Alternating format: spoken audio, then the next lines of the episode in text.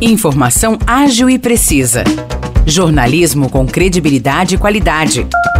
92 News. 92 News. O podcast do Jornal da 92.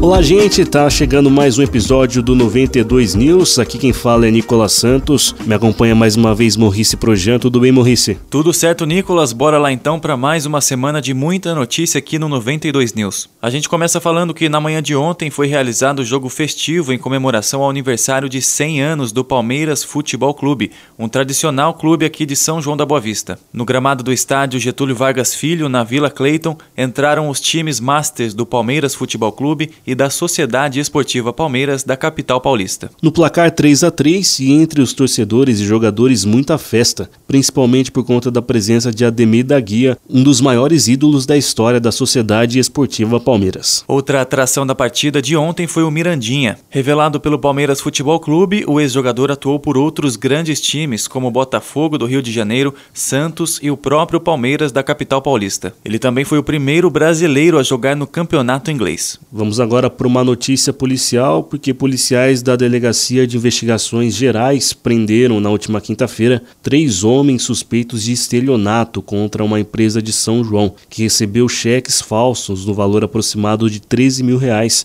após uma compra. A Operação Código 35 cumpriu mandados em quatro cidades. Os suspeitos foram presos em Itabira, Andradas e Bueno Brandão, todos esses municípios em Minas Gerais. Em Pouso Alegre, um quarto envolvido conseguiu fugir. Em julho do ano passado, os golpistas enviaram documentos falsos para fechar uma negociação, inclusive com fotos dos cheques, os quais continham os mesmos dados dos documentos enviados. A princípio, a empresa não constatou nenhuma irregularidade, entregou a mercadoria e recebeu os cheques, que retornaram alguns dias depois sem validade. O Hospital Clínico de Aguaí vai receber alunos do curso de medicina da Unify para a realização do internato. Os estudantes farão atendimentos de urgência acompanhados por médicos. A cidade de Aguaí foi selecionada para receber esse internato após participar de um credenciamento público aberto pela instituição de ensino e cumprir todos os requisitos solicitados. O internato de medicina é o período final da graduação em que o estudante realiza os estágios curriculares obrigatórios